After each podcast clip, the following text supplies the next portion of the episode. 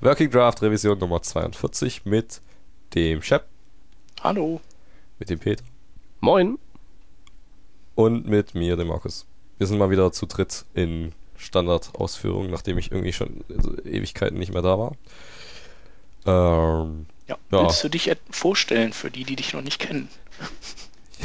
nee, Quatsch. hey, ja, es sind ja wieder ein Spaß. Haufen Hörer dazugekommen. Ne?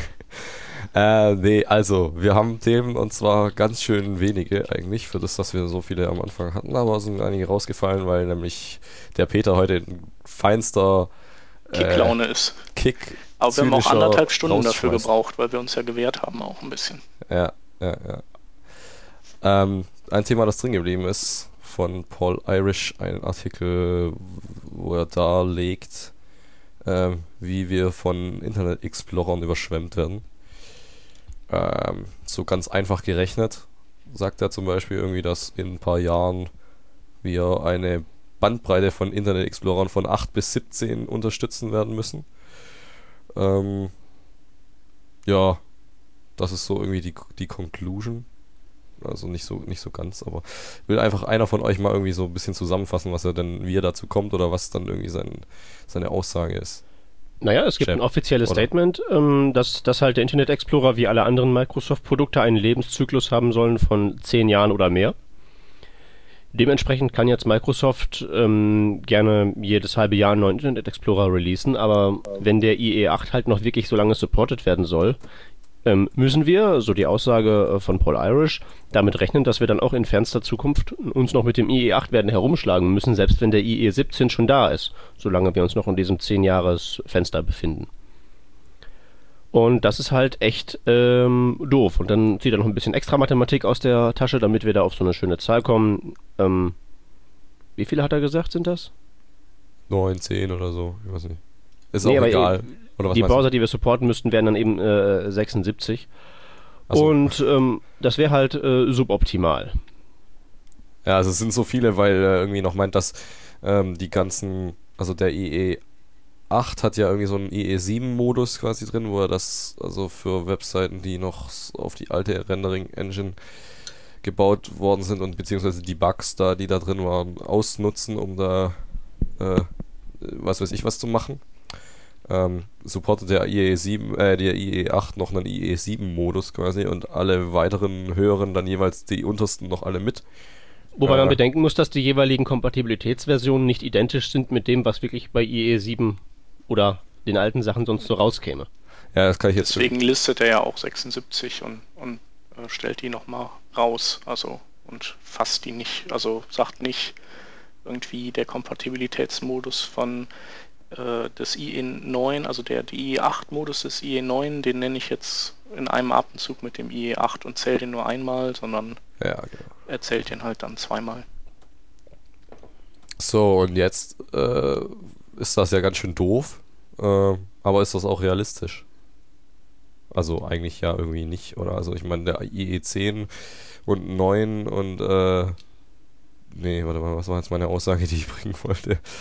Äh, ja, irgendwie, also Microsoft wird ja nicht ewig hoffentlich auf diesen 10 Jahren da rumsitzen und den Release-Cycle hoffentlich auch mal äh, in Chrome ähnliche äh, Gefilde drücken und Ja, Moment, der Release-Zyklus ist nicht das Problem. Das Problem ist halt, dass die Dinger so lange leben.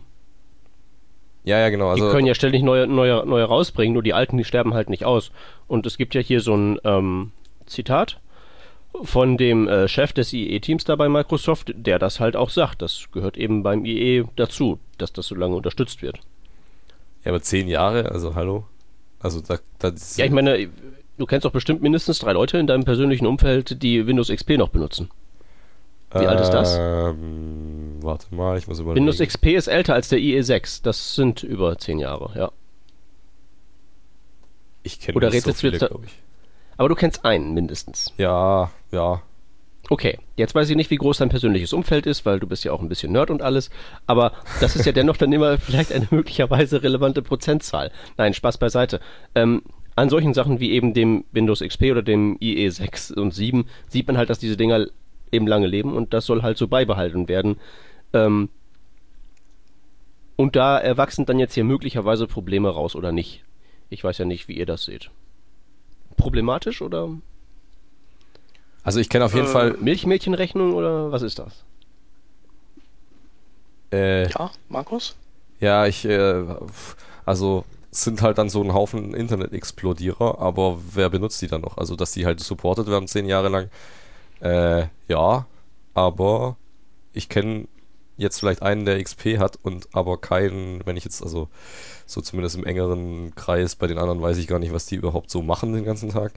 Äh, die, also ich kenne keinen, der einen Internet Explorer überhaupt benutzt, weil ich die alle schon auf Chrome oder sowas umgebogen habe. Ähm, und manche sogar von sich aus irgendwie gemerkt haben, dass das scheiße ist. Und wenn die dann, ja, also das wird ja sich von selbst lösen auch. Die sind dann zwar noch da, aber die benutzt keiner mehr. Ähm, wenn das so passiert, wie du sagst, dann müsste es ja eigentlich auch heutzutage gar keinen Internet Explorer äh, 6, 7 und 8 mehr geben. Aber ähm, wenn du in die Browser-Statistiken reinschaust, wirst du doch sicherlich feststellen, dass die sich äh, bester Gesundheit oder eines besten Marktanteils erfreuen. Ja, aber haben wir Also ganz so einfach ist das nicht, ne? Ja, es ist aber immer irgendwie ist es immer die gleiche Diskussion, oder? Also bei workingdraft.de hier könnten wir locker irgendwie auf die IE 7 bis 8 scheißen. Würde ich jetzt mal ich so glaub, sagen. da könnten wir auch auf den 9er relativ. Ja, äh, ja, also das kommt irgendwie immer aufs Gleiche raus, dass es dann davon abhängt, was man für eine Zielgruppe hat. Und dann ist man halt irgendwie auch richtig am Arsch, wenn man halt eine Zielgruppe hat, die alle Bandbreiten an Internet Explorern benutzt. Aber dann sollte man sich vielleicht irgendwie auch mal überlegen, ob was ob man irgendwie nicht die Branche wechseln will oder so. Das ist ja auch, also das macht ja keinen Spaß überhaupt für Internet Explorer Nutzer. Das sind ja auch nicht so irgendwie so normale Menschen überhaupt mal. Also. Ich meine, ich meine, ich, mein, ich will jetzt auch mal so, auch mal jetzt so, vielleicht mal so ein bisschen gucken, die, die Berechnungsmethode, die der gute Mann hier anwendet. Kann man das wirklich so machen, die Kompatibilitätsmodi äh, als eigenen Internet Explorer zu werten. Ich meine, sicherlich ist das technisch korrekt, weil die halt eben relativ stark von dem abweichen, was sie äh, vorgeben, sein zu wollen. Aber nichtsdestotrotz. Ja, also ich glaube auch, dass es äh, ziemlich Hanebüchen ist, weil du kontrollierst, also A, äh, landet ja kein Mensch in diesem Modus von alleine, außer er baut irgendwie Scheiße und drückt den Knopf oben, aber dann hat er auch Strafe eigentlich verdient. äh, zum anderen kannst du ja, wenn du, wenn du da keinen Bock drauf hast, einen entsprechenden äh, so, so ein Meta-Element äh, setzen oder das Ganze irgendwie in die Header reinpacken oder in deine HTXS-Datei. Ähm, bleiben halt die, die normalen äh, und nicht im Kompatibilitätsmodus befindlichen IEs übrig. Ähm, ja, und ich glaube, dass das sogar gut ist, dass es bald so viele gibt, äh, weil ich, das heißt ja umgekehrt auch, dass die Marktanteile jeder einzelnen Internet Explorer Version sehr klein sind. Ja, aber insgesamt dann noch gleich. Also. Insgesamt vielleicht gleich. Man kann sie Übrigens, besser kleinreden, so, weil. Man kann sie besser kleinreden, ja. Also, ähm, weiß ich nicht, wenn, weiß nicht, wo die gerade liegen, aber bei so 35% oder sowas durchschnittlich immer noch oder, oder 25 Prozent. Wenn du dann zwölf Versionen hast, auf die sich das auffächert, dann, dann hast du wahrscheinlich einen harten Kern von IE6 und 7 Nutzern, die, die es immer geben wird, die, weil wenn die bis jetzt nicht gewechselt haben, dann sind die für die Ewigkeit da. Äh, außer, außer denen schlagen die Flammen aus den Netzteilen von ihren alten XP-Rechnern. Ja, und dann hast du vielleicht äh, 10, verschiedene Versionen, die sich den die restlichen 20% Marktanteil dann aufteilen. Und dann, dann ist, sind die wahrscheinlich irrelevanter als, als Opera derzeit oder, oder Safari oder sowas. Wo? Also insofern sollen die ruhig mal machen. Äh, ich glaube auch nicht, dass wir sehr viel ändern werden. Also ah. an, an unserer Vorgehensweise. Ich denke, dass wir schon in den neuesten Browsern testen werden und ähm, ja, Kunden, die, die halt mehr wollen, da, da muss man halt dann mal gucken, wie man so drauf ist. Also ob man da Lust drauf hat oder nicht. Ähm, und es wird auch genug Kunden geben, die das, die das genauso sehen wie wir. Dass die eben sagen, gut, bei den Marktanteilen und, und wenn die halt so dämlich sind, dann ist uns das egal. Und im Zweifelsfall haust du halt das Chrome Frame rein. Also als Plugin.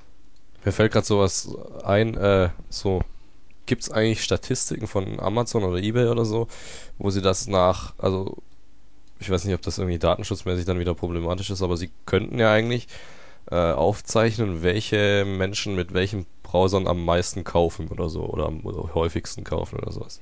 Weil eigentlich kommt es ja letztlich darauf an, äh, also wir sind ja irgendwie, also die meisten sind ja keine äh, lieben Menschen, die deshalb IE6-Nutzer unterstützen wollen, weil sie denken, auch die armen IE6-Nutzer, die sollen irgendwie auch was haben, sondern weil die denen irgendwie Geld abziehen wollen, zum Beispiel halt ja Amazon durch Verkaufen.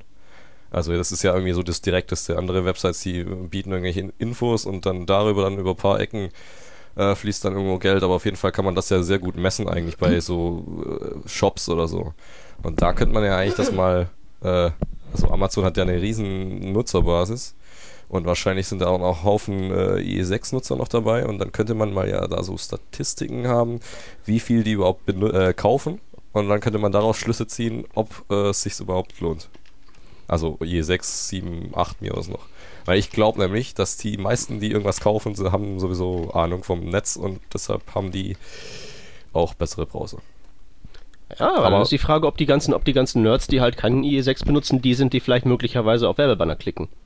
Ja, auf Werbebanner. Jetzt, das ist ja, Werbebanner ist ja sowieso nochmal so ein esoterisches, komisches Ding. Äh, da, auf Werbebanner klicken ja sowieso nur Bots. Aber sowas wie Amazon kann man ja schon, das könnte man ja gut irgendwie tracken. Weil hm. da gibt es direkte ja gut, aber die werden sich halt überlegen, bei Amazon ist halt die Rechnung wahrscheinlich eine ganz andere als beim Rest der Welt. Also die werden, ja, aber einfach nur wenn ein Prozent der ja. User IE6 benutzen, ist das noch ein Haufen, ja. Dann gucken die sich an, wie viele Millionen Produkte die verkaufen können und dann überlegen die, okay, wie viele 100 Webdesigner könnten wir einstellen, die sich nur um den IE6 kümmern, äh, dann lohnt sich das für die halt. Also dann können die wahrscheinlich Heerscharen von Webentwicklern einstellen und trotzdem würden sie am Ende noch mit Gewinn rauskommen. Ja, aber nur die Statistik wird, schon, wird mich schon interessieren. Also was die dann für mhm. Schlüsse mhm. draus ziehen, ist ja denen ihre Sache. Ja, ähm, ja, vielleicht kriegt man so eine Statistik vielleicht eher von so Yahoo oder so. Die sind ja relativ offen, was das angeht. Ja, aber haben die so einen Shop oder so? Weil die haben dann wieder nur Werbung mm. und das ist ja wieder ein ganz anderes Fall. Naja, keine Ahnung, aber wenn die Seite nicht läuft, die Leute die nicht besuchen und dann die Werbung nicht wahrnehmen, ist ja auch nicht gut. Ja, Amazon, glaube ich, ähm, Amazon lässt sich nicht so gerne in die Karten gucken, glaube ich, oder? Ja, ich, also wäre mir jetzt nicht bekannt, dass die irgendwie Statistiken jemals veröffentlicht haben. Ja, übrigens, kleiner, kleiner Fakt am Rande, du meintest, äh, du hast ja eben über Working Draft gesprochen, also wir haben 2,2 Prozent also 2,2% IE-Besucher und davon sind 50% IE8-Nutzer.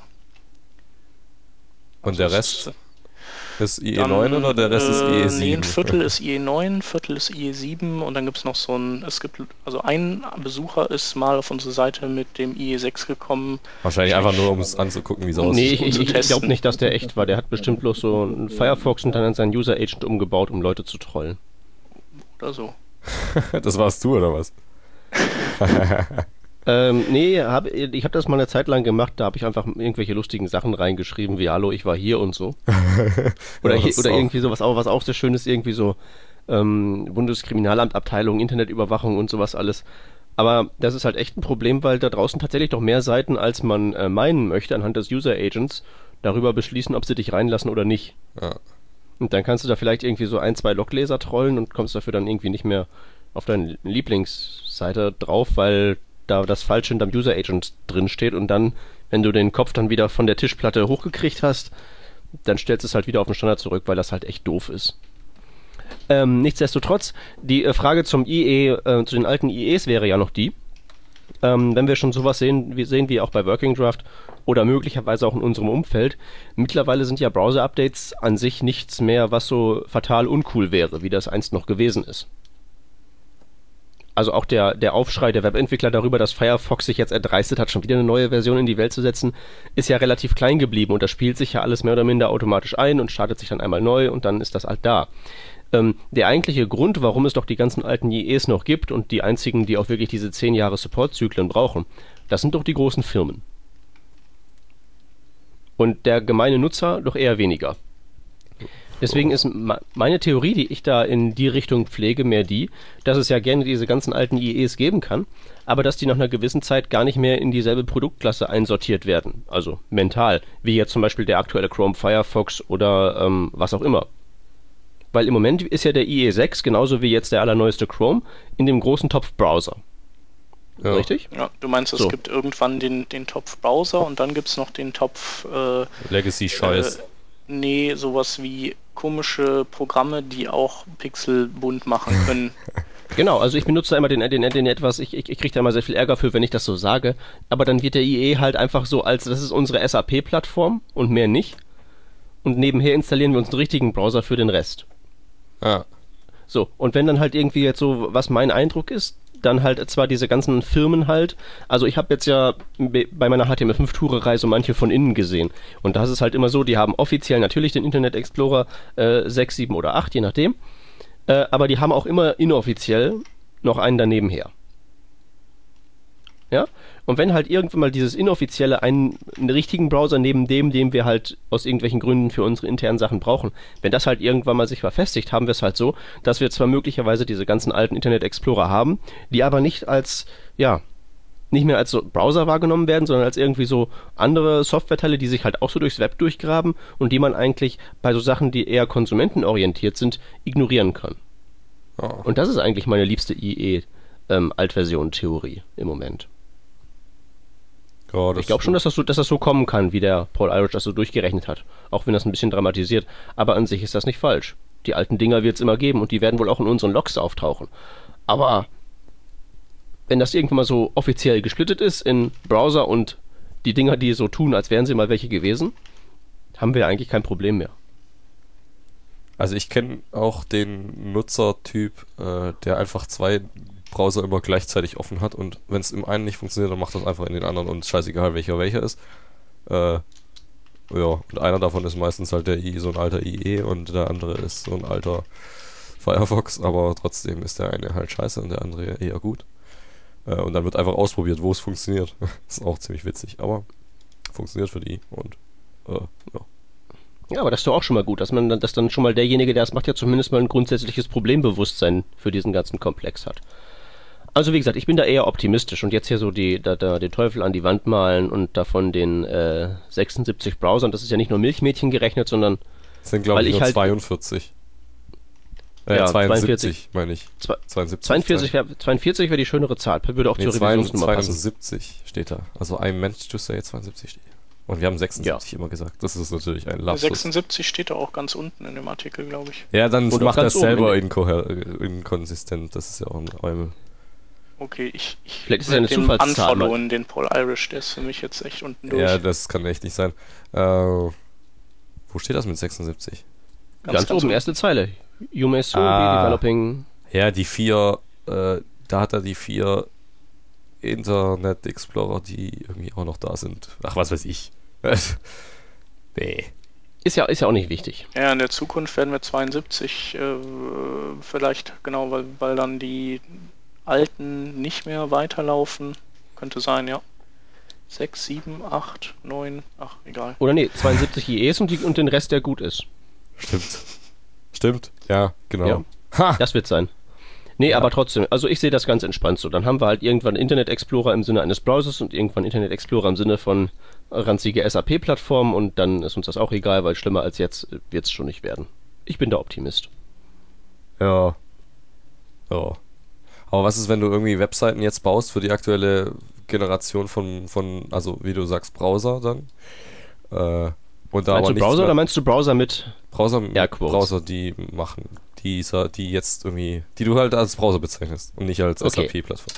Ähm, Okay. Und dann äh, machst du da ewig nichts dran und in drei Jahren ist das, sieht das alles ganz anders aus und die Seite funktioniert nicht mehr. Also dann hast du eine Nee, Seite, nee, nee, die das heißt, das heißt nicht, dass die nicht funktioniert. Generell sind die neuen Browser ja abwärtskompatibel. ja, aber Sieht dann halt, sieht dann halt ein bisschen, ein bisschen antik aus, aber das macht ja nichts. oh, okay. Ne? Es geht halt nur darum, dass wenn wir eben was Neues bauen, wir nicht äh, über 1000 Hürden springen, um dann auch eben noch das Ganze im IE, äh, im dann antiken IE 10 zum Laufen zu bringen. Hm, ja. Ein anderer Lösungsansatz, ans, anstatt es einfach irgendwie so zu sehen wie der Peter, dass man da, ja, ist halt so.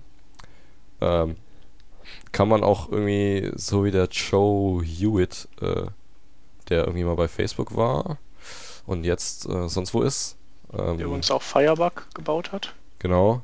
Also der, irgendwie ist da ziemlich viel über den in letzter Zeit geschrieben worden auch.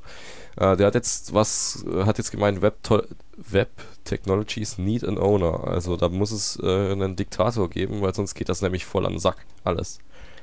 Das hast du jetzt aber schon sehr wertend ausgedrückt. Wollen wir nicht zumindest mal so scheinbar neutral anfangen? Äh, ja, der, hat, der ist ja auch nicht neutral. Er hat ja nicht Diktator gesagt, er hat ja, er hat ja Besitzer gesagt, also jemanden, der den ganzen Laden äh, koordiniert. Äh, nee, da steht irgendwas von Benevolent Dictator, glaube ich. Nee, steht nicht, scheiße. Ich habe was erfunden. Äh, ja, egal, aber das ist ja irgendwie schon so der Ton, oder? Also, das ist halt einen, also nicht jetzt ein Mensch, so wie jetzt man, könnte man meinen, das wäre hier dieser äh, wer ist da gerade irgendwie am Start? Da, ich, ich Pixie? Namen. Ja, genau. Namen sind irgendwie auch nicht so meine, meine Stärke immer. Also, dass es nicht so ein Typ ist, der irgendwie die Spezifikationen schreibt, wie es ja eigentlich derzeit ist, so praktisch gesehen, ähm, sondern dass es eine Firma oder sowas gibt, die äh, den einen Volksbrowser baut und äh, ja, Spezifikationen sind für, sind, ja, gibt es halt auch noch da aus der gleichen Hand, aber eigentlich ist halt alles einheitlich und jeder benutzt den gleichen Browser und äh, ja, dann brauchen wir nicht, uns nicht über so komische alte Browser aufregen, weil es dann eben nur noch den einen gibt und der wird überall geupdatet, wenn es was Neues gibt und alles ist super. Zumindest, also so habe ich das jetzt rausgelesen, dass er das will. Ja, nicht nur den Browser, auch halt die Technologien, dass halt nicht so Leute äh, ewig über sich über HTML-Details zanken, sondern dass einfach irgendwer hingeht und sagt, wir machen das jetzt so. Ja. Und dann wird das halt so gemacht, wie man das halt so bei anderen Plattformen wie Flash oder dem oder der iOS-Plattform halt hat. Ja, eigentlich alles. Also Windows-Ding, da bin ich nicht so drin, aber so C, wie heißt das? Äh, hier C mit dem Lattenzaun und .NET Framework und alles, das ist ja irgendwie auch alles von Windows halt. C-Sharp heißt das. Ja, genau. Äh, das funktioniert angeblich, also er meint, er war da auch schon mal drin in der Welt und das funktioniert besser als das Web und iOS sowieso, weil da ist ja sowieso alles von Apple und cool. Ja, dass das besser funktioniert, merkt man ja, dass wir jetzt alles an, äh, an Maschinen sitzen, die ähm, auf der .NET-Plattform aufsetzen und äh, wir kein Internet benutzen, kein Web benutzen, sondern irgendwie was Ja, genau, das anderes. ist auch so ein Ding. Ähm, Wollen wir das mal bewerten? Wie finden wir denn diese, diesen Ansatz? Hat er erstmal mit seiner Problemanalyse recht? Ist das Web am Arsch? Also er, er meint ja, ähm, dass es The web is going to retreat back to its origins als ein, also dass es wieder zurückgeht zu einem äh, einfach Dokumente mit Verlinkungen. So, und dass quasi Web-Apps irgendwie keine Zukunft haben. Das meinte er. Äh, sieht aber ja zurzeit anders aus eigentlich. So von der Richtung her, würde ich jetzt mal sagen. Und deshalb bin ich da schon mal skeptisch. Und zu dem Rest, also dass wir, also seine Analyse, hm, was ist eigentlich seine Analyse, dass alles an Arsch geht? Naja, dass alles, das halt. Dass diese Webtechnologien einfach so, wie die jetzt im Moment äh, da vor sich hin mutieren, nicht konkurrenzfähig sind. Ja. Ja, aber wenn er sowieso nur ein Hyperlink, also ein verlinktes Dokumentennetzwerk will, dann ist ja auch egal, ob die nicht funktionieren, weil HTML funktioniert ja und die Links. Also ist das irgendwie komisch.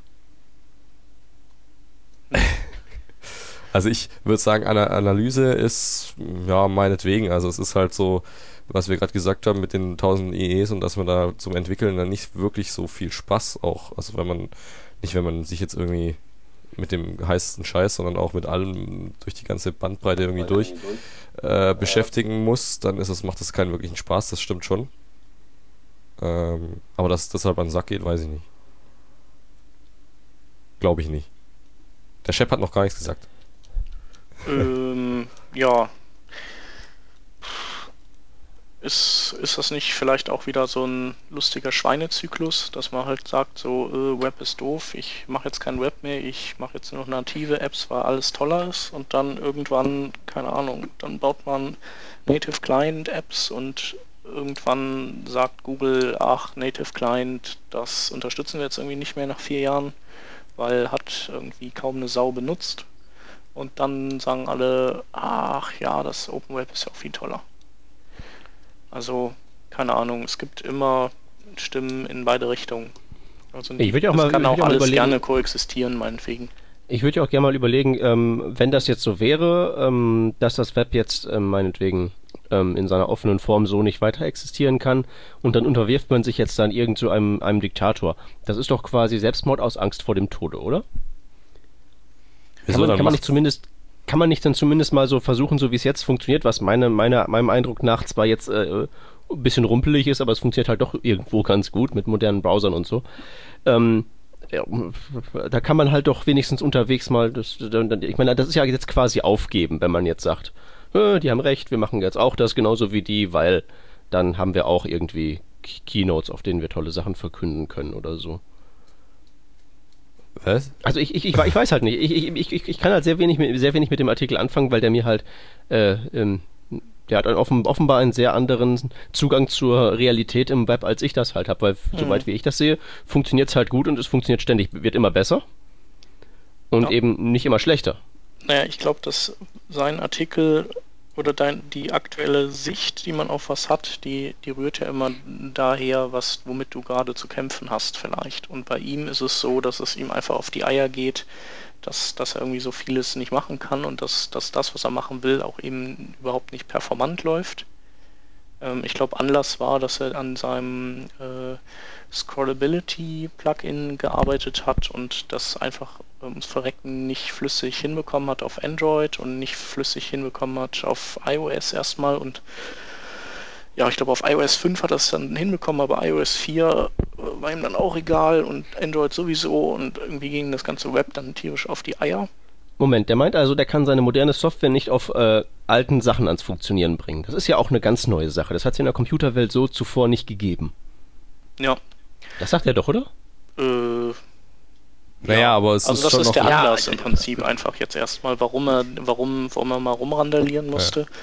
Und ähm, ja, ich denke, wenn er diesem Pfad folgt, dann wird er sicherlich auch nicht unglücklich werden, bis halt irgendwann eine Situation eintritt, wo, wo er irgendwie abhängig ist von, von einem Hersteller und der eben sagt, der irgendwie seine Strategie wechselt, so wie Apple auf einmal irgendwie Final Cut Pro hat sterben lassen und jetzt sind halt alle Final Cut Pro Produktionsstraßen hängen da und alles ist inkompatibel mit Final Cut X ähm, und, und da muss man halt einfach aufpassen. Also das ist der Grund, warum wir Standard, Gremien und Specs und sowas ertragen und den, den langsamen Fortschritt der Dinge, weil wir dann, weil wir, weil wir so nicht nur auf ein Pferd setzen, sondern wir haben dann was, wo, wenn der eine uns enttäuscht, wir zum anderen einfach oder beim anderen einfach nahtlos weitermachen können. Ähm, das hast du dann nicht. Also es ist immer ein Gesamtmix an, an was du kriegst und was du zahlen musst, sozusagen. Also zu viel Diktatur finde ich einfach auch ein bisschen so äh, blöd. Äh, was war jetzt das Wort, was ich sagen wollte? Unzivilisiert halt. Ja, also ich allein schon also bei so eine, Google so, oder so, so, oder bei so Apple muss man aufpassen. ja, so ein bisschen, mit dem Browser. Genau, genau. genau, so ein bisschen, so ein bisschen Führungskraft ist ja vielleicht aus organisatorischer Perspektive nicht verkehrt in der einen oder anderen Richtung aber dann jetzt halt so direkt da ein, ein, ein, ein ich wüsste ja. mal gerne, was der vor fünf Jahren oder so gesagt hat zu, oder vor zehn Jahren, keine Ahnung, wann das hip war, auf dem IE und seinen proprietären Techniken so richtig rumzuhacken. Ich meine, letztendlich haben die ja auch nichts anderes gemacht.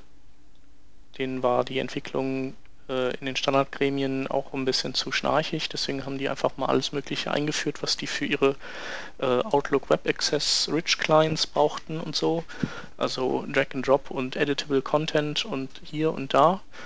Ähm, ich denke, ich vermute, dass er als Firebug-Macher das total Grütze fand Aber letztendlich ähm, ist es das, was er jetzt wieder will. Also jetzt, wo sich irgendwie alle davon wegbewegen und sagen, jawohl, wir machen Standards und wir setzen uns alle hin und also größtenteils zumindest und brökeln so vor uns hin, bis wir dann nach einigen Jahren was haben, was in jedem Edge Case auch zu keinen Fehlern führt. Das ist ihm halt jetzt gerade zu doof. Aber das wird in fünf Jahren wieder anders sein bei dem. Und dann wird irgendein anderer irgendwie in dieses Horn stoßen. Äh, mal eine Zwischenfrage.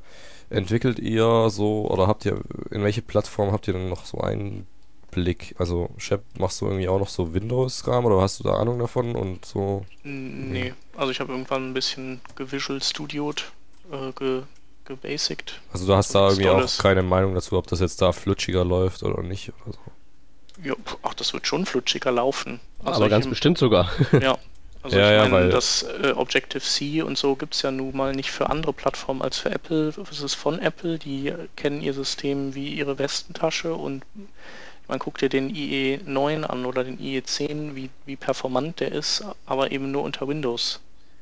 Also das ist halt einfach sozusagen der Heimvorteil, den du hast. Ähm, ja, weil das, das also das ist, ist schon irgendwie geiler eigentlich so auf, also ich mache ja so ein bisschen Objective-C halt. Ja. Äh, ja, du hast halt Low-Level-Access, du hast keine Abstraktionsschichten, du. Ja, aber man hat irgendwie auch, also es geht da schon auch Mods voran mit so, äh, äh, also ich meine, gut, das Garbage Collection und sowas, das ist, irgendwann mal kam das und dann haben es alle benutzt und jetzt ist aber wieder äh, was anderes dran und jetzt machen wieder alle was anderes, aber es funktioniert trotzdem. Also es ist nicht so wie im Web, dass da irgendwie äh, ja, jetzt ist da das, die Flexbox-Dinger da, das sind jetzt einfach mal eine komplett andere Spezifikation und die, die jetzt das Gut, aber da bist du ja selber schuld, wenn du die benutzt. Ja, aber es hat trotzdem. Hat keiner gesagt, aber, dass die fertig ist. Ja, genau, hat keiner gesagt, dass fertig ist, aber es wäre schon geil, wenn man sowas hätte und äh, wenn da irgendwie so einer ja, ist, der sowas macht, also Apple, dann implementieren die das an Tag 1 und an, an Tag 2 äh, benutzt es dann schon jeder, weil es halt überall abgehangen äh, funktioniert gleich schon. Ja. Wie ist es an Tag 3 rausnehmen? Ja, dann nehmen sie es raus und dann gehen alle trotzdem den Weg, weil, also zumindest ist das so halt. Also ich weiß nicht, warum äh, das da funktioniert. Äh, klar, kann, klar kannst, du, kannst du so eine Diktatur, sagen wir mal, straffer durchorganisieren als so ein äh, offenes Gewusel. Ich glaube nicht, dass das irgendwer in Frage stellt. Die Frage ist halt nur, ob man das haben will. Ist es das wert? Und kann man damit alles erreichen, was wir mit dem Web erreichen können? Wenn ich jetzt in Objective-C programmiere, dann ähm, kann ich halt da sämtliche Apple-Plattformen mit erobern. Ja. ja. Das ist schon wär mal viel. Wäre wär mir jetzt ein, okay, ja, weiß nicht, ob das viel ist. Mir wäre das jetzt zu unterambitioniert. Also das, Wenn, dann will ich, ich denke, das erobern. Problem, das ist auch halt eins, was, also in, also in der kurzen Sicht ist es sicherlich besser, irgendwas Proprietäres zu benutzen, aber so langfristig. Also stell dir mal vor, so in 20 Jahren werden die Inhalte, die du, die die Menschheit heute produziert hat im Web, nicht mehr nicht mehr abrufbar, weil das irgend so ein lustiger. Ja, ist doch so. Also ist äh, ja eigentlich schon so, oder? Also dann braucht Wieso? man sowas wie Wayback Machine und sowas, weil dann halt die Ressourcen nicht mehr da sind. Okay, aber wenn, wenn äh, Inhalte online gestellt sind und die nicht mehr verändert werden, dann kannst du sie ja heute immer noch abrufen, auch wenn du dabei erstmal die Tastatur vollbrechen musst. ja, oder, oder, oder, oder man kann, man hat ja immer noch bei diesen ganzen offenen Sachen beim Web halt die Möglichkeit, seine eigene Seite halt dann eben die HTML-Dateien runterzuladen, das auf eine DVD zu brennen und das in den Schrank zu tun und dann nach Jahren wieder auszugraben. Ja, aber das heißt ja nicht, so dass, es, dass es anders wäre, wenn es irgendwie einer sagt, wie es läuft. Also äh, äh, doch, war guck dir dein, guck dir die ganzen äh, Videostandards an. Äh, du fängst mit Super 8 an und dann äh, und der andere hat irgendwie das und und ja, aber gut, VHS Video, und Video 2000 und Betamax Video und ist schon noch was anderes und DVD und und Blu-ray und und HD DVD. Hast du die hast du dir HD DVDs geholt, geht dein Toshiba Player am Arsch, dann kannst du die als äh, Bieruntersetzer benutzen. Ja, aber das ist doch irgendwie auch alles so halb Standard mal gewesen, oder? Also das, das, das schützt ja nicht vor, dass es irgendwann mal nicht mehr geht.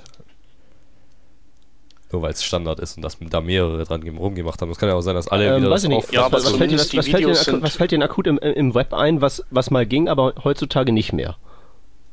Äh, Real Video. Ich glaube, ich, ich, ich glaub, ich glaub, der Blink-Tag ist in Chrome irgendwie deaktiviert oder so, aber sonst weiß ich ja. halt echt nichts. Ja doch, du kannst dir, du kannst so ein Ding, das stimmt schon. Aber das ist ja nun mal auch proprietär.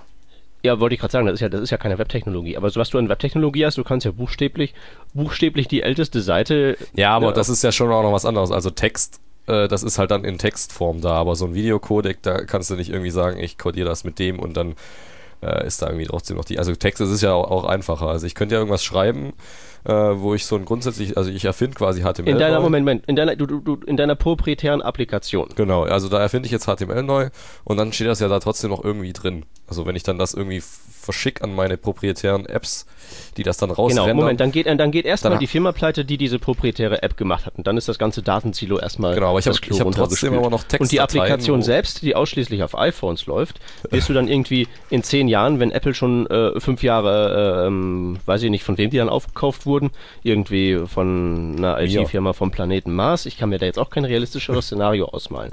Aber pass auf, die Firma, wo du deine Daten hingeschickt hast, geht pleite. Äh, ähm, Apple wird aufgekauft und es gibt keine iPhones mehr und nachdem das letzte iPhone für einen 17-stelligen Betrag bei eBay verscharrt wurde, kriegst du keine mehr und dann kommst du weder an deine Daten dran, noch an deine Applikation, noch an irgendwas. Warum soll ich nicht an Wenn die du Daten einfach HTML-Dateien hast, die du auf deinen FTP-Server hochschiebst oder von mir aus auch ein, Ja, kann ja trotzdem ein komplexeres System werden. dahinter stellst, dann äh, halt hast, liegt es in deiner Hand, das Ganze problemlos zu archivieren und auch in zig Jahren noch ähm, abzurufen. Ja, ja, ja, ja. Also das kann ja trotzdem dezentral bleiben. Ich kann ja trotzdem die Sachen, die, also mein neu äh, definiertes HTML habe ich in so Dateien rumliegen und äh, das ist aber von, also das ist nach so und so einem Standard, wie das, also nee, kein Standard. Also ist nach der und der dem Regelsatz, der mal von Apple jetzt mal erfunden wurde, liegt der irgendwo aber trotzdem noch bei mir rum, weil ist ja dezentral. Und dann die Und das ist, immer, das, ist ein- das, ist ein, das ist ein guter und benutzbarer Standard, weil es soll ja auch schon mal vorgekommen sein, dass irgendwelche Unternehmen, die sowas in der Art gemacht haben, einen Standard produziert haben, der bewusst so ausgelegt war, dass der, ähm, naja, halt so menschenfeindlich wie möglich war. Hä? Was? Ja, dieses, wie heißt, na, das DocX-Format, dieses, ähm, wie heißt das nochmal? Das hat auch Microsoft auch als Standard durchgedrückt. Ist das ein ähm, Standard? helft ist mir mal. Krass.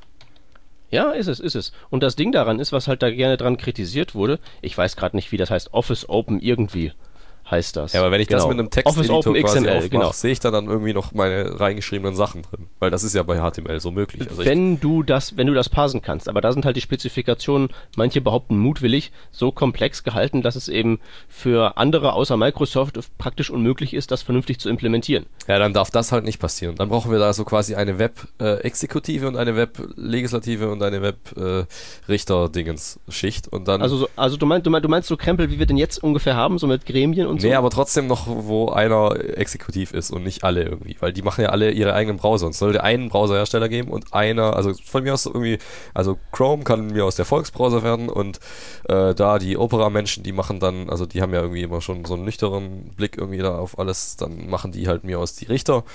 Und pff, da Apple darf irgendwie auch noch mitspielen und Microsoft, die machen dann halt irgendwie, was weiß ich noch was. Und trotzdem gibt es aber diesen einen Browser und der wird aber kontrolliert, dass dann nicht irgendwie äh, der Browserbauer da irgendwie Scheiß reinbaut, äh, wird das kontrolliert von den anderen. So. Und so wäre so wär meine Vorstellung. Das ist, also ich weiß nicht, ob das funktioniert. Ich sage jetzt nur das mal so und, als und, und, Vorschlag. und, was, und, und das Ziel davon wäre jetzt was? Damit wir nur noch einen Browser haben und nicht so lauter so Scheiß, der dann alles anders macht. Hm. Ich Okay, glaube, und das nicht- ist. Ja, Wäre es nicht, wär's nicht irgendwie einfach, ich glaube, ich, ich, glaube, ich halte, also bis, bis wir diese Konstruktion erreicht haben, ist es, glaube ich, einfacher, die jetzigen Browserhersteller einfach äh, durch ständiges Nerven dazu zu bringen, standardkonform zu werden. Ja, das kann ja auch sein, aber äh, also ein Browser wäre schon noch witziger. Also so der Volksbrowser. Und dann, äh, äh, dann brauche ich nicht irgendwie. Äh, aber das Gremium ist ja da. Das gibt's ja alles schon. ja, das Gremium, aber das hat ja nichts. Also welches Gremium meinst du jetzt?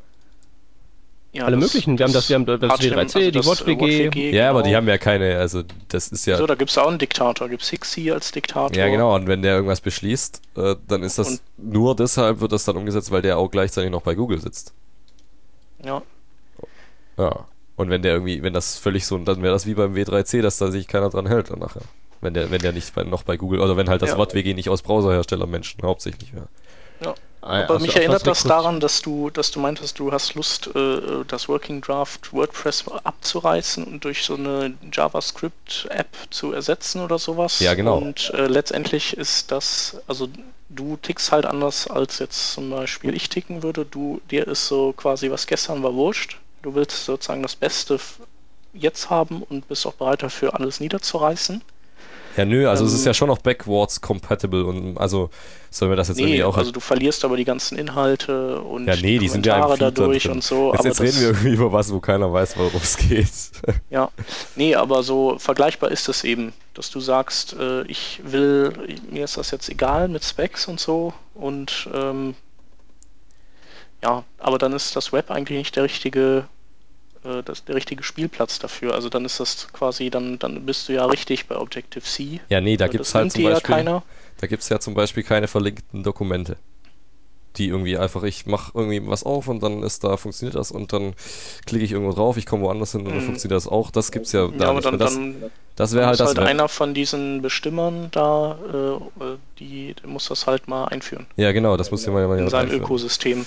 Ja. Aber dann ist doch, ist das doch auch okay. Äh, Soll ich, soll ich das dann mal machen oder was? Also, so viel Zeit habe ich auch nicht. Nö, aber, aber so ein, einer von den Bestimmern kannst du mir mal einen, einen Brief schreiben. Ja, mache ich. Genau. Übrigens, äh, kurze, kurze Reingrätschung, um aus dem Thema raus und ins nächste reinzukommen. Ähm, ähm, Gerade ist ja die Adobe Max und ich lese, dass die TypeKit geschluckt haben.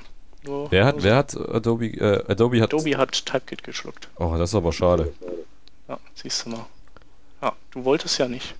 Wie, ich wollte. Äh, also, nächstes Thema, was wir haben, äh, ist äh, ja äh, SMAC CSS oder sowas ich weiß nicht, wie es ausgesprochen wird, SMA, SMA CSS, CSS. Scalable and Modular Architecture for CSS. Und ähm, ja, ähm, da stellt der, wie heißt er, Jonathan Snook, glaube ich, yep. vor, ähm, wie er sich ein, also ein, ein sehr ähm, Lorbeer ähm, tragender Entwickler aus Kanada, der glaube ich bei Yahoo arbeitet oder für Yahoo arbeitet und der ähm, stellt vor, wie er sich oder seine Erfahrungen im, im, idealen Bau von oder Strukturierung von CSS. Also wie sollte man CSS strukturieren, um insbesondere bei wachsenden Projektgrößen ähm, ja, nicht in die, in die Scheiße rein zu geraten. Und da dann ähm, so eine Art kleines äh, Büchlein zugeschrieben, das in verschiedene Kapitel aufgeteilt ist.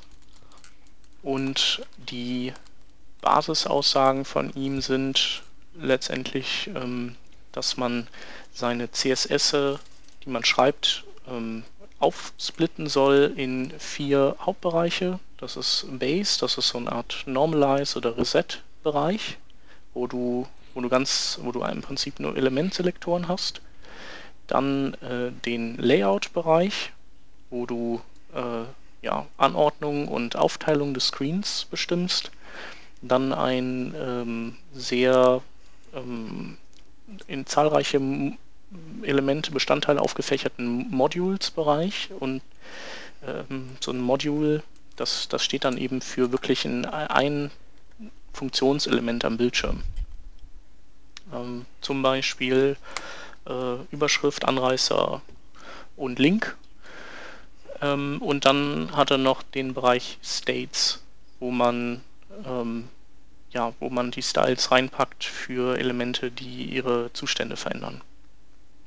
Und ähm, mit dem System kann man dann schichtweise arbeiten und er schlägt auch ein bestimmtes Namensschema vor, dem man folgen soll.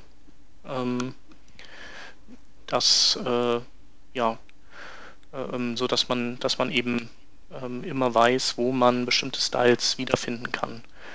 Und er, er, plädiert auch für eine gewisse ähm, Objektorientiertheit, also im Sinne von dieses ähm, OO-CSS, ich weiß nicht, kennt ihr das? Von der ähm, Stobornella. wie heißt sie eigentlich? Die hat auch dieses äh, Object-Oriented CSS ähm, rausgebracht. Ja, ich weiß, was du meinst, aber. Nicole Sullivan, genau. Ähm, also äh, es gibt ja Leute, die verfechten, die diesen, diesen Ansatz, eben möglichst wenig Klassen zu vergeben und IDs und vieles eben über die äh, Kaskadierung zu machen. Ja, ist aber Bullshit. Ja, also er geht nicht so weit, wie das die Nicole Sullivan äh, empfiehlt, also weil die äh, die, also bei der explodiert das HTML vor lauter Klassen.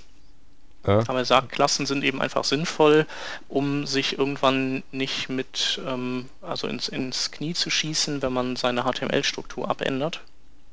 Und zum anderen äh, hält man Selektoren auch kürzer dadurch. Also, ähm, weil die ja relativ lange zu parsen brauchen, äh, wenn du die, wenn, wenn die sehr viele kaskadierte Elemente enthalten. Hast du jemals Probleme mit der Geschwindigkeit von CSS-Selektor-Parsern gehabt? Nee, glücklicherweise ähm, ähm, sagt er das auch. Also dass, dass dieser, also er verweist auch auf diesen Steve Sodos Benchmark von 2009, wo der eben festgestellt hat, allerdings mit der genau gegenteiligen ähm, Schlussfolgerung, dass äh, CSS-Selektoren eben äh, 50 Millisekunden Unterschied machen können, je nachdem, aber in der Summe dann. Ähm, deswegen sagt er, also äh, man muss es nicht übertreiben ähm, und, und empfiehlt zum Beispiel auch sowas wie direkte Kindselektoren zu nehmen. Dadurch muss der Browser dann nicht ähm, ganz so weit den Baum hoch ähm, suchen, ob, ob jetzt eine bestimmte CSS-Regel zutrifft. Also weil der passt ja von rechts nach links und äh, wenn du ein, äh, weiß ich nicht, ein UL in, hinter einem Diff hast und machst das eben nicht über diesen Kind-Selektor, dann rauscht der von dem UL an so lange nach oben bis zum, bis zum Root-Element, äh, bis er weiß oder eben auch äh, sicher weiß, dass es nicht so ist, ob das ein Diff äh, drüber geordnet ist. Wenn du den direkten Kind-Operator äh, nutzt, dann guckt er ja nur in dem Element darüber und kann dann weitermachen. Ja, und dann gibt er noch Tipps, wie man ähm, ähm, Deklarationsblöcke ähm, strukturieren soll, also die, die Key-Value-Ansammlung innerhalb eines Selektors, ähm, dass man da erstmal ähm, ähm, Boxmodell, dann äh, oder Layout, dann die Border-Eigenschaften macht er, Background, Text-Properties und andere. Das ist doch irgendwie vor äh, Jahren schon mal gewesen, dass da sich alle gefragt haben, in welcher Reihenfolge man das macht und wie man es gruppiert. Mhm. Also genau, so es gibt ja welche, die es alphabetisch machen, genau, das ich total krank finde. ja, das ist irgendwie das Unsinnigste. Ähm, ich glaube, der Gerrit äh, macht das so, dass er, also zumindest hat er das damals gemeint, dass er die Sachen, die irgendwie am häufigsten äh, geändert werden, am, am Anfang macht. Und das ist halt sowas wie Textfarbe oder Unterstreichungen und sowas. Und das Boxmodell, das, wenn man das ändert, dann muss man sowieso richtig reingucken. Äh, und dann kann man das auch irgendwie ans Ende schreiben. Das heißt, es ist genau andersrum, wie der das hier vorstellt, glaube ich. Mhm. Ja. Also so habe ich das äh, dann Eigentlich muss man sich nur einig werden, wie man es machen will. Also ich mache es so, wie er es hier macht, äh, von der Grundaufteilung her, nur dass bei mir Border nach Background kommt und ähm, ja, innerhalb der, des Box-Bereichs, also der für das Layout zuständig ist, da hat er eine andere Reihenfolge als ich. Also ich habe zum Beispiel die Pos Position äh, habe ich immer als erstes, wenn wenn eine wenn es eine gibt und danach Display. Aber letztendlich ist das wurscht. Hauptsache, man ist sich im Team einig und dann gibt es auch nicht besser und schlechter, sondern es gibt einfach nur ein Standard, auf den man sich geeinigt ja, hat. Ja, doch, es gibt gut und es gibt äh, alphabetisch geordnete Sachen. Und was dann schlecht entspricht. Ja, das stimmt. Aber ich meine, wenn alle auf alphabetisch stehen, dann sollen sie es machen. Ja. Was er auch schreibt, ist, dass er früher die, äh, dass er alle Anweisungen äh, in eine Zeile geschrieben hat. Ähm, weil er so dann untereinander schnell durch alle Selektoren links durchscannen äh, konnte. Ähm, aber das hat er aufgegeben, seit er viel mit so CSS3 Sachen macht. Ähm, das, das, ist lustigerweise bei mir auch ähnlich gewesen. Also ich habe früher auch alles gerne in eine Zeile geschrieben, ähm, weil das meinem 16 zu 9 Full HD Bildschirm irgendwie entgegenkam. Also ich konnte mehr Anweisungen auf einmal dadurch am Bildschirm sehen, ähm, weil die nicht nur links so einen kleinen Teil einnehmen, aber mittlerweile geht das irgendwie gar nicht mehr. Und auch wenn man, man, man hatte auch so viele Copy-and-Paste-Aktionen, gerade mit den prefixten Eigenschaften, sodass ich ähm, dann auch diese senkrechte Anordnung lieber mag. Gleiches bei mir, hatte ich früher genauso und dann kamen die ganzen Vendor-Prefixes und dann war es das damit. Mhm, genau. Hm. Ich habe es nie in eine Zeile geschrieben. Ja. Finde ich jetzt cooler oder? Du hast blöder? ja, du hast ja schon sagen, mit Vendor-Prefixes angefangen wahrscheinlich. Ja, ja, ich bin ja noch nicht so lange dabei. Ne? Siehst du? Genau, und ähm, dann hat er noch als Sonderpunkt, ähm, wenn man mit Themes arbeitet und ähm, oder mit ähm, Typografie im Sinne von andere Länder brauchen andere äh, Fonts und sowas oder, oder Schreibrichtungen, das äh, separiert er dann noch so als Sonderpunkte von diesen vier Basis-Layern. Ähm, ähm, ja, also genau ist eigentlich keine Raketenwissenschaft, aber vielleicht, ähm, aber es ist sinnvoll und es ist auch gut, dass es mal einer aufschreibt. Ja. Und dann kann man auch mal wen da hinschicken und sagen, guck mal, wie der das macht, so können wir das vielleicht auch machen. Was ich ja immer noch äh, cool, cooler fände, äh, wäre, wenn das einfach ich gar nicht mehr drüber nachdenken muss, sondern ich irgendwie so eine Idee habe, die das für mich alles macht. Also, ja, ich irgendwie äh, nicht mehr wirklich CSS tippe, sondern dass ich halt so eine Ansicht habe, wie so diese ganzen Generatoren oder so, irgendwie Gradients-Generator oder sowas, äh, wo ich dann einfach nur noch das irgendwie fancier bestimmen und dann kann ich das auch ordnen, wie ich will, äh, mit einem Klick und muss dann nicht irgendwie mit Code darum hantieren. Aber ich mhm. meine, CSS bietet sich ja für sowas richtig an, weil da ja, also so programmieren muss man schon noch tippen und so. Da gibt es zwar auch Ansätze mit äh, irgendwelche Kästen ziehen und so, aber das ist ja irgendwie alles nicht ernst gemeint. Oder vor allem halt irgendwann hört es halt mal auf mit der Praktizibilität. und aber bei CSS, das ist ja nicht wirklich Programmieren, das ist ja einfach nur so ein paar Regeln halt hinschreiben und die kann man ja eigentlich locker äh, irgendwie mit so einer GUI machen. Aber da gibt es ja nicht so viel.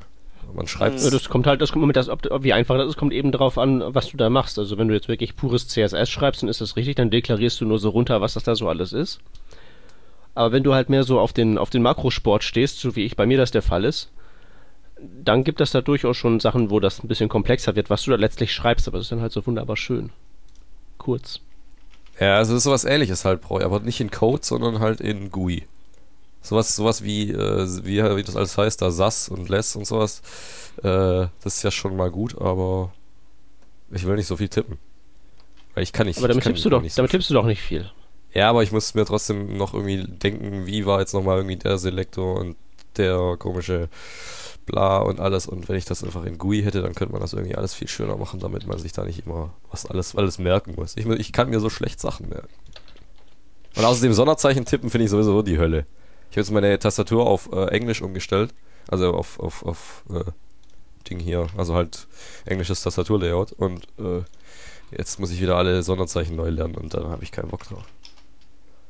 Also ja. habe ich, ich habe es umgestellt wegen den Sonderzeichen, weil die dann meistens schneller erreichbar sind, die man oft braucht, so Klammern und so.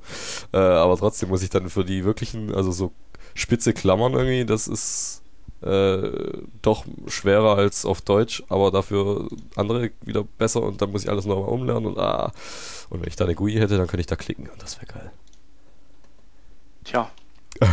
Also gut, mein Eindruck ist ja, dass der Trend eher weggeht vom GUI und mehr so back to the roots und alle benutzen nur noch Emacs und so ein Zeug, aber. Echt? Das mag mein Eindruck sein. Ja, vielleicht treibe ich mich einfach in zu nerdigen Zirkeln Ja, ja, ich glaube, du musst mal wieder raus. Ja. Was mal cool wäre, wenn, wenn Adobe in Fireworks sowas einbauen würde. Weil, also, obwohl, nee, nee, das ist eigentlich auch doof. Weil das, das Problem ist, du willst ja, du willst das HTML willst du ja schon selber strukturieren. Du müsstest eigentlich ein Tool haben, wo du so ein fertiges HTML reinwirfst und dann kannst du das irgendwie so Fireworks-mäßig stylen. Ja, genau, also damit man das nicht falsch, verste fa falsch versteht. Frontpage ich will kein, äh, Ja, genau, ich will kein Frontpage, ich will kein äh, Du willst das ja nur für CSS haben. Du willst genau. ein, ein vorgegeben von dir in, in exzellenter Semantik eingeladenes HTML einfach nur ähm, visuell durchgestalten können und nicht irgendwie. Und auch kein What you see is what you get, weil das funktioniert nie und sondern einfach nur die Dinger halt nicht per. Also wenn ich da hinschreibe Border Doppelpunkt 2 äh, Pixel Yellow oder sowas. Äh, Yellow Solid. Das sollte eigentlich alles beinhalten.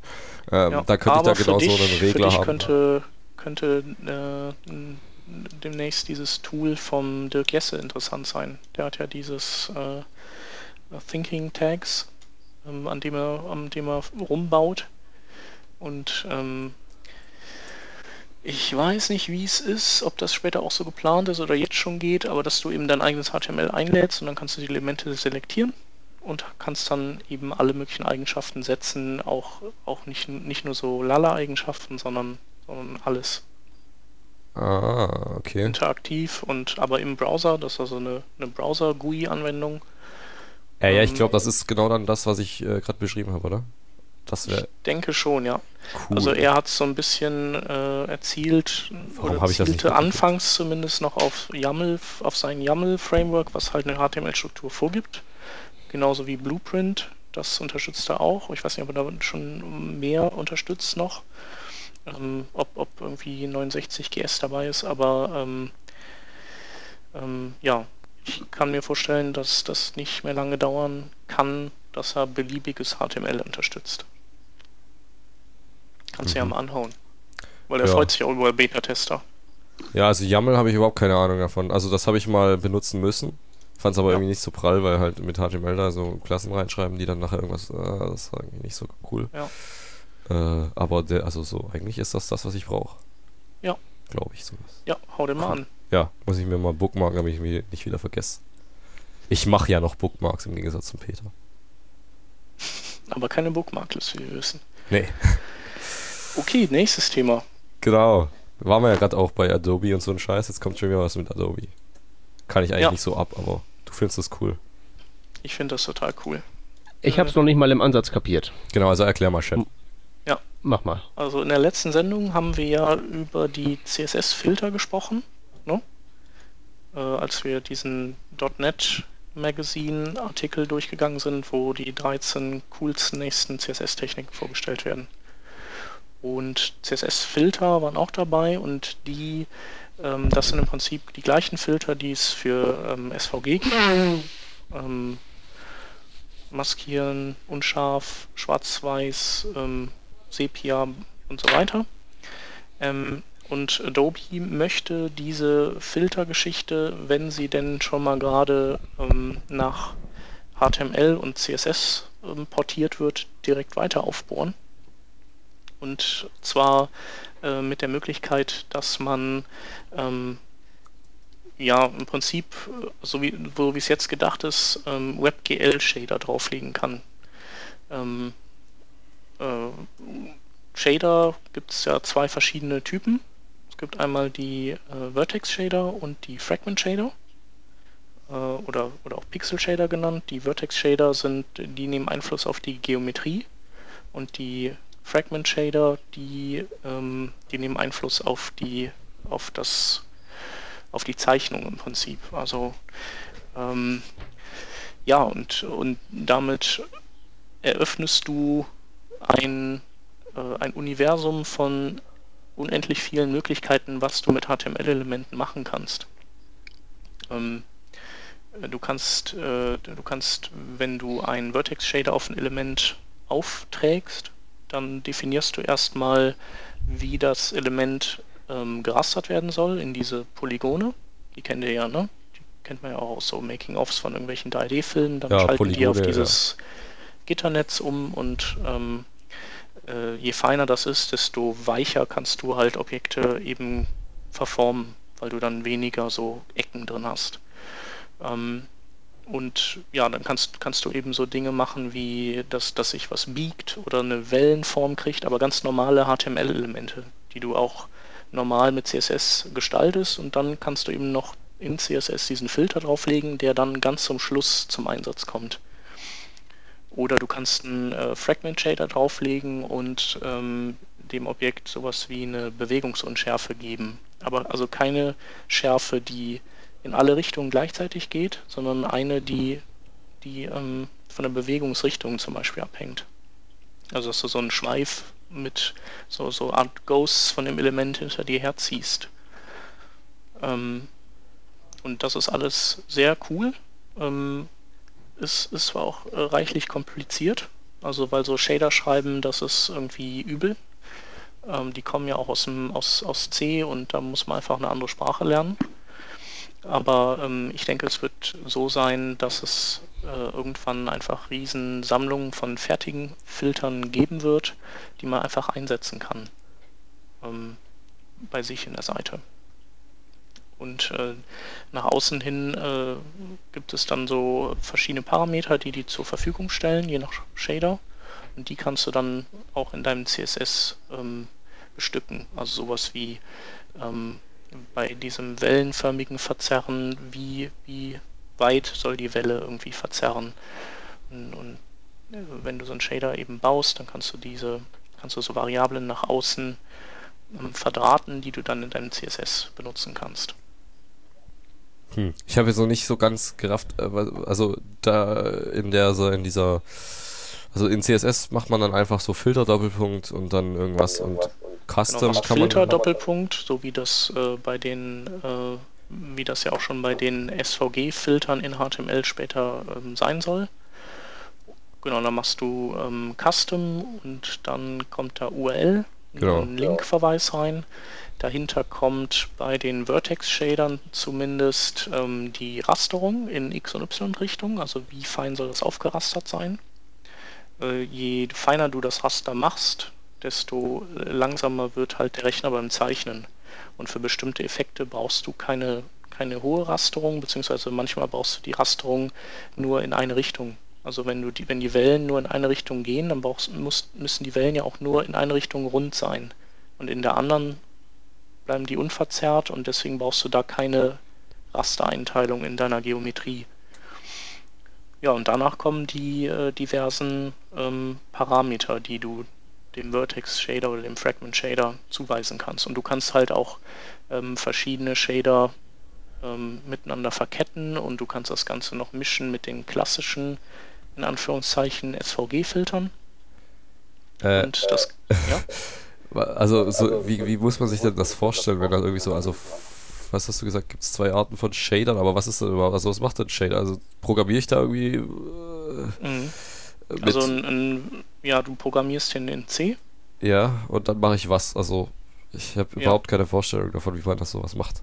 Ja, also ein Vertex-Shader, der geht durch deine ganzen, ähm, der nimmt sich eine Geometrie und dann iteriert er durch diese ganzen ähm, Schnittpunkte durch, die deine Geometrie hat, also diese Polygonschnittpunkte. Ah, okay, also man gibt dem quasi irgendein, äh, ja, Polygonnetz-Ding, Objekt und dann berechnet er da was Neues draus und Ja, genau, Und also und quasi, oder, dieses Polygonnetz, das ist dein, dein Objekt, das du mit dieser Rasterung äh, zu einem Poly in ein Polygonnetz umwandelst. Mit, mit diesen Werten, die du bestimmst. So, dann hast du, keine Ahnung, 100 Schnittpunkte von, von Dreiecken, die dann, aus denen das Objekt besteht. Das schickst du in den Vertex Shader rein und dann in dem Vertex Shader steht halt drin, keine Ahnung, guck, ob das Objekt äh, gerade bewegt wird oder ob in dem gescrollt wird oder was auch immer sozusagen der äh, oder oder guck auch gar nicht, was gemacht wird, sondern mach grundsätzlich irgendwas und verschieb die und die dann nach oben und die nächsten wieder nach unten und die wieder nach oben. ah, okay. Ähm, ja, und bei dem, bei dem Fragment Shader, der kümmert sich nur um die Pixelausgabe, der rauscht dann eben durch jeden Pixel durch und macht damit was. Ähm, ähm, zum Beispiel kann er, kann er jeden Pixel dann nochmal als Schweif verlängert in eine bestimmte Richtung setzen oder sowas. Okay. Und ähm, du kannst diese Filtereingaben, die du in deinem CSS machst, die kannst du dann obendrein noch mit ähm, Transitions oder mit CSS-Animationen animieren. Also du Okay. kannst dann sagen, ich möchte den Filter animieren und ähm, also halt die Transition Property auf Filter oder sowas setzen und dann ähm, beim Mouse Over sagen, dass äh, der Filter, die, der Wellenwert dann hochgeht, wenn man mit der Maus drauf ist und wenn man mit der Maus weggeht, innerhalb von einer Sekunde wieder auf Null zurückgeht und das Objekt dann wieder flach da liegt oder so. Also es ist auf jeden Fall schon irgendwie advanceder Scheiß, wenn man da. Das Wenn ist man das super selber baut. Scheiß, ja. Aber man kann ja irgendwie Definitiv. auch, äh, also wenn ich das jetzt richtig verstanden habe, irgendwie so ein Page, also so eine Seite umblättern irgendwie, könnte man Genau, einfach nehmen und dann irgendwo drauf anwenden und dann, also braucht man Genau, da keine das- Ahnung davon haben, wie Richtig. Genau, und es gibt ja so ein paar WebGL und, ähm, keine Ahnung, OpenGL-Gurus, die werden uns wahrscheinlich schön versorgen mit fertigen Shadern, die wir uns dann irgendwie in einem Online-Browser einfach angucken können, was die machen. Also so sehe ich das Szenario in der Zukunft dann für den Otto-Normal-Webworker. das. Also ich kann, also, äh, wenn ich das richtig verstanden habe, kann ich so quasi diese Seite äh, blättern, kann ich nicht nur machen, ich klicke und dann geht quasi so eine Animation los, sondern ich kann auch sagen, wenn der Mauszeiger irgendwie hier ist, dann blätter so weit und wenn er hier ist, dann blätter Mhm. ganz um und so. Okay, das ist ja cool. Also das ist schon mal was, was ich schon immer irgendwie mal vermisst habe. Ja, Gut, und wenn das einfach so als Drop-in-Lösung dann mal irgendwann gibt, dann wäre das ja. Dann sieht man das wahrscheinlich überall, irgendwie so fancy Effekte und dann haben alle wieder die Schnauze davon voll und äh, äh, ja. ja gut, das ist ja immer so. Ja. Also gibt, kannst du es übertreiben, aber ähm, ist ja, ist ja gut, wenn man das theoretisch, also wenn man theoretisch neue Dinge tun kann. Und wer das unterstützt, momentan, wer, wer diesen Draft da eingereicht hat, sind Adobe äh, und Opera und Apple. Okay, also das Zeug wird auch dann richtig ähm, nativ irgendwie auf der Grafikkarte berechnet und sowas. Ja, genau. Da muss man Nee, sich sonst, keine sonst Performance. es vergessen, ja. Ja, okay. Mich wundert das übrigens deswegen auch noch, weil äh, Opera und Apple ja beide noch kein WebGL haben. Äh, Also beziehungsweise, ich glaube, ähm, im Safari ist es drin, aber abgeschaltet oder so. Hm. Egal, wie dem auch sei. Also was sich lohnt, ist einfach mal die Videos anzugucken von Adobe. Wahrscheinlich äh, lassen jetzt auf der Adobe Max nochmal richtig die Sau raus, was das angeht. Ähm, ja, oh, das erklärt dann mehr als unsere 1000 Worte. genau. So, dann äh, haben wir das durch oder willst du noch irgendwas abladen? Nö. Abrödeln. Alles äh, gut. Dann haben wir noch zwei. Moment, jetzt müssen wir bei dem hier erstmal nicht, nicht, nicht, nicht, nicht, die- nicht die Adresse sagen oder was das ist, sondern wir müssen erstmal darüber, befinden, darüber bestimmen, wie wir das finden. Und nur wenn wir es gut sagen, sagen wir, wo die Leute hingehen können und dann klicken können. Achso, so willst du das machen. Ja, wir, sonst bewerben wir das ja auch, wenn wir hinterher beschließen, dass wir es schlecht finden. Ja, Stimmt. machen wir. Also in letzter, in, in, also es ist vordergründig ein Wettbewerb, äh, hintergründig natürlich eine Werbeaktion von denen, die es da veranstalten. We- So, Weiß jetzt man ist halt die nicht. Frage, jetzt ist, Aber ähm, also es zweifelst ist zumindest keine, keine äh, nicht kommerzielle Organisation, die das veranstaltet. Richtig. Und jetzt ist halt die Frage, ob wir uns ähm, für die Möglichkeit, für die sehr geringe Möglichkeit, da jetzt einen wie auch immer gearteten Preis einzuhalten. Also es geht um, äh, wir haben doch überhaupt nicht gesagt, was es macht. Nein, das ist ja der Sinn der Sache. Ja, nein, aber was es macht. Also Ja. nicht von wem, aber was es. Nein, wir müssen, wir müssen, wir müssen beschließen, wie wir es finden und dann gucken wir, wie tief wir. Ey, wie scheiße ist das denn, wenn du jetzt hier zuhörst und auch keine Ahnung hast, worüber wir Ja. reden? Da können die mit, da können, da können die mitraten. Das Ja. ist so das älteste Krimi-Device überhaupt. Nee, wir sagen einfach nicht, dass es um den äh, T3N Award geht. Das sagen wir einfach gar nicht. Ja, wir, oder wir können ja sagen, dass es um einen Award geht, aber nicht, dass es von T3N Magazin ist. Genau, das machen wir nicht. Jedenfalls fragen wir oder fragte Peter sich, also ich äh, bin Ich da pragmatischer, aber Peter fragte sich, ob das Sinn Ich- macht, dass wir, ob wir, dass wir euch Hörer dahin schicken oder nicht. So von wegen gutes. Gewissen und so. Was erzählst du da? Nein, war das nicht so? Dann sag doch mal, wie, wie, was haben wir gedacht? Ich weiß nicht, was du gedacht hast, aber ich habe das nicht gesagt. Nee, das stimmt. Schicken wir unsere Hörer denn jetzt dahin zum Abstimmen? Genau, weil da gibt es nämlich so eine Podcast-Sektion und wir sind da auch drin, aber es sind auch noch so ein paar Schwergewichte drin, gegen die wir eigentlich nicht nur Schwergewichte, abkacken können. nee, nein, nicht, nicht Schwergewichte, sondern vor allen Dingen halt auch äh, the- thematisch, also die thematischen Berührungspunkte bestehen eigentlich im Prinzip ja nicht. Nö. Weil wir jetzt hier als Nerd-Sendung, die wir jetzt da über, über, über Shader kompilieren und so ein Zeug geredet haben, äh, jetzt verglichen damit so, ja, was ist der Rest da so? So. Äh, doch schon recht breitbandiges, ähm, leicht zugängliche Medienkritik und so. Also mit denen haben wir ja eigentlich nichts gemein. Tja, Ja? Die Frage ist da jetzt, äh, macht das Sinn, uns da irgendwie zu, zu, zu, zur Wahl zu stellen? Also zum Beispiel unsere Kategorie ist ja auch noch Technikwürze zu Gast. Da würde ich jetzt mal sagen, das ist unsere, unsere Liga. Aber die machen ja nichts. Aber was, das ist ja egal, aber zumindest vom, äh, von, äh, von der, vom Format und vom Inhalt her passt das ja. Äh, und jetzt dann irgendwie sowas wie, ja, nee, also die Themenmischung ist sowieso, ähm, aber nicht nur bei uns im Bereich. Äh, ich glaube, das ist einfach, ähm, ja, ich glaube, es haben sich einfach nicht genug gefunden, äh, um das noch weiter aufzuziselieren. Da gibt es auch Ja. irgendwie was. Oder- Ich glaube, beste, oder- die, die Cloud-Services sind auch interessant.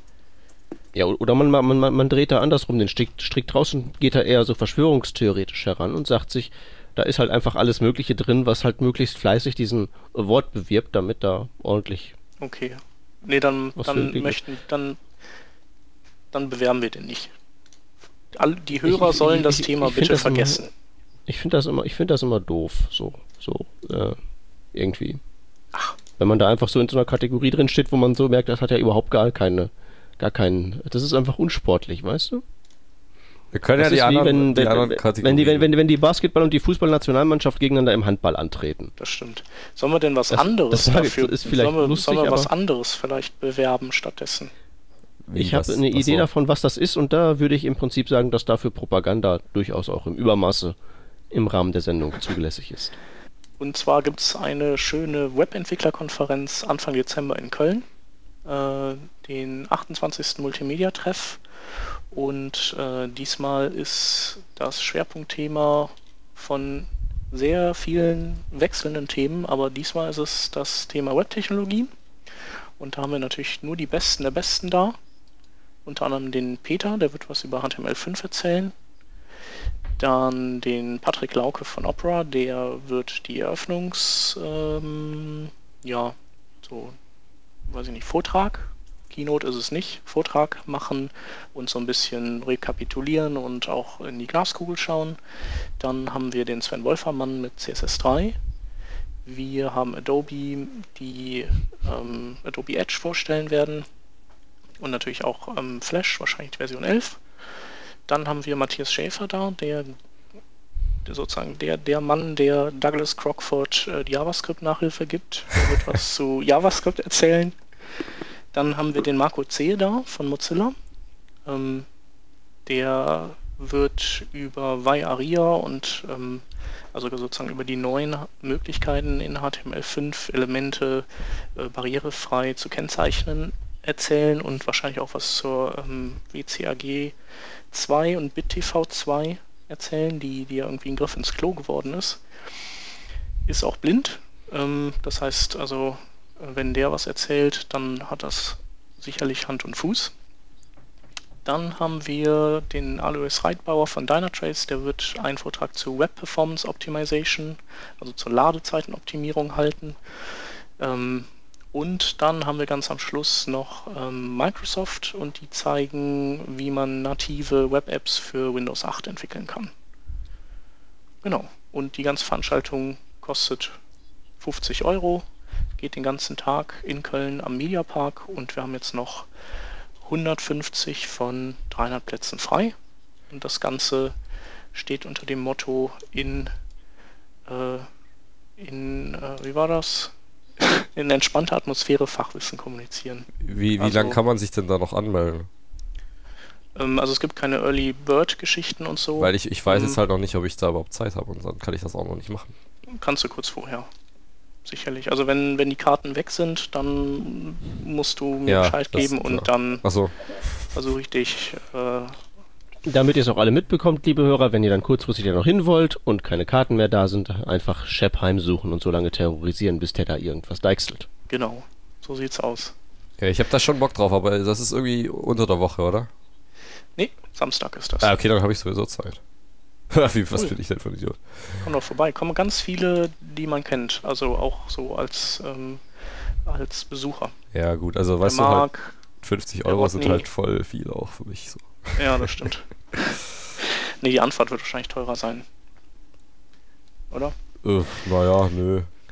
Ja, und wer Sponsor werden will, übrigens, ähm, wir suchen immer noch Sponsoren, weil 49 Euro ist jetzt nicht so viel für so eine Konferenz. Es gibt den ganzen Tag auch zu essen und zu trinken und Bier am Ende und keine Ahnung. Ähm, wir lassen so richtig die Sau raus. Ähm, und ja, wer Lust hat, uns zu sponsern, wer vielleicht irgendwie Recruiting betreiben will oder so, der kann sich auch gerne an mich wenden. Okay, das war's dann. Äh, lang genug darüber geredet. Wollen wir noch schnell die kleinen Schaunotizen machen? Machen wir. Das machen wir. Zwischendurch muss ich mal noch kurz erwähnen, dass Apple morgen nicht streamen wird, kein Video. Und das ist deshalb witzig, weil nämlich äh, iCloud und so ist ja voll Cloud und so. Jetzt haben die Mods die Rechenzentrum da stehen und können das nicht irgendwie live streamen. Wollte ich mir nur mal so abgeladen haben. äh, spricht überhaupt seine Heiligkeit persönlich? Nee. Nee, macht jetzt, macht jetzt irgendein anderer. Ja, warum willst du das überhaupt angucken? Ist doch langweilig. Ja, nein, ist ja trotzdem noch cool. Hä?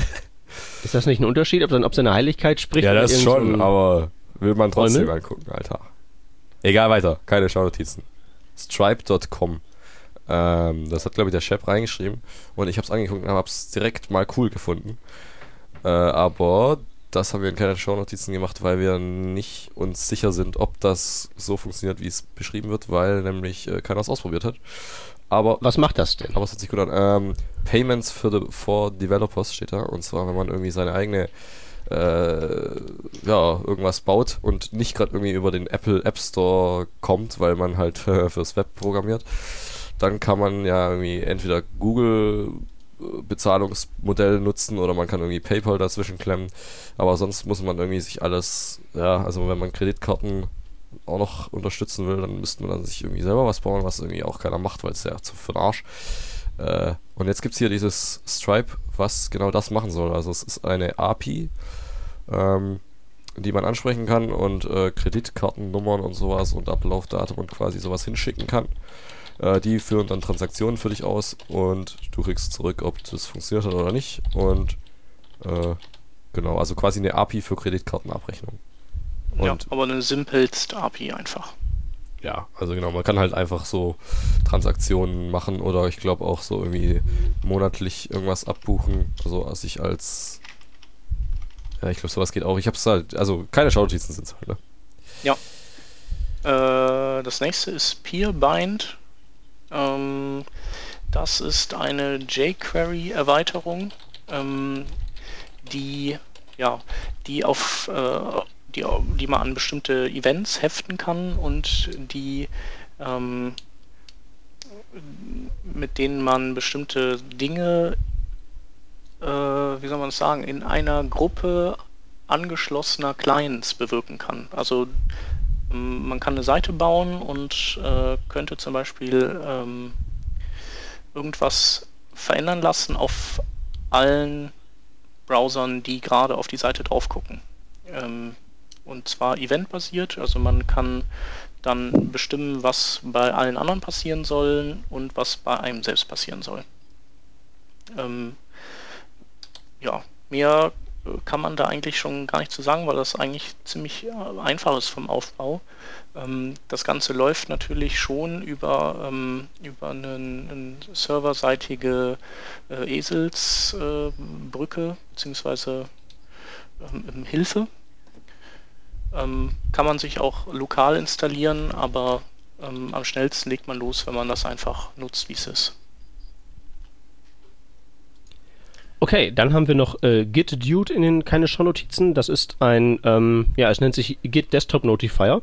Das handelt sich dabei um ein kleines Programm für macOS oder Linux, das man im Prinzip auf ein Git Repository ansetzt und dieses Repository wird halt von dem kleinen Programm überwacht.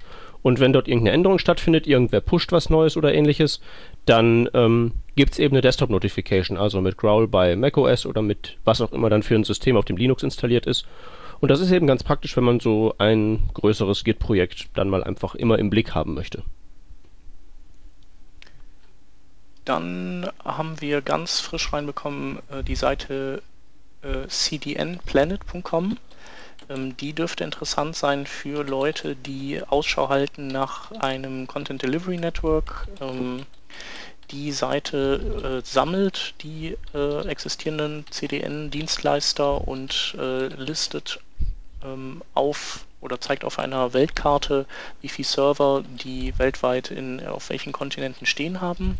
Und man bekommt Infos zu den unterstützten Features in einer Übersichtstabelle und auch Preisinformationen, falls, äh, ja, falls die, der Dienstleister rausrückt. Also so Akamai oder so, die äh, sagen ja immer, ähm, bitte rufen Sie an und dann machen die einem wahrscheinlich so Hauspreise. Aber es ist sehr, sehr praktisch. Und äh, als letztes gibt es noch einen Artikel im Net Magazine, ähm, der eine Art äh, Making Office von dieser Seite, ich weiß nicht, ob, ob, die, ob, wir die, ob ihr die auch gesehen habt. Es gibt doch, ähm, oder vor zwei Wochen ist eine Schweizer Seite Visit the 360 Langstraße ähm, so rundgegangen, wo man eine Straße in, in der Schweiz äh, lang gehen kann, indem man sein Mausrad benutzt und dann im Prinzip in einem Video interaktiv durch die Straße ging und links und rechts konnte man dann eben ähm, Informationen zu den Geschäften bekommen. Da drin gab es dann Interviews mit den, mit den Leuten und das war halt technisch super gut gemacht, total flüssig, und äh, super beeindruckend. Und äh, das ist eben das Making-of dazu, ähm, falls jemand mal auch Bock hat, so eine Seite zu bauen. Jupp, jupp. Und ähm, das ist eigentlich schon ziemlich geil. Wir machen immer hier keine Shownotizen, da wird immer drüber gekämpft, wie als ob es irgendwie um noch was ging. Und dann macht der Chef immer im letzten Moment macht er noch was rein. ja, klar. Das ist cool. Ja, Da können wir was von ja aber lernen, du Markus. willst ja immer noch rauskicken. Da müsstest du, während wir nicht aufpassen, müsstest du in keine Schaunotizen, äh, äh, Tabellending, müsstest du dann Sachen rausschmeißen noch. Weil ich kann es mir eh nicht merken, was da mal drin war. Da hast du eigentlich Ja. recht und das könnte ich mal in Zukunft machen. Genau, weil was soll schon passieren? Okay, aber dann Genau. war's das heute, ne? Bis nächste Woche, wenn ich wahrscheinlich nicht dabei bin, weil ich da irgendwie so äh, unimäßig scheiß Zeug hab. Einführungskram. Ja, ich glaube, das geht in Echt? einer Woche schon los. Ich bin noch nicht so ganz auf dem Track hier wieder mit allem. Äh, aber ich glaube nicht, dass das was wird. Außer wir machen es irgendwie ganz spät abends, aber da muss ich auch noch nach Okay. Hause fahren und so. Na egal. Werden wir sehen. Dann trotzdem mal viel Spaß und ja, bis zum nächsten Mal. Bis zum nächsten Mal. Tschüss.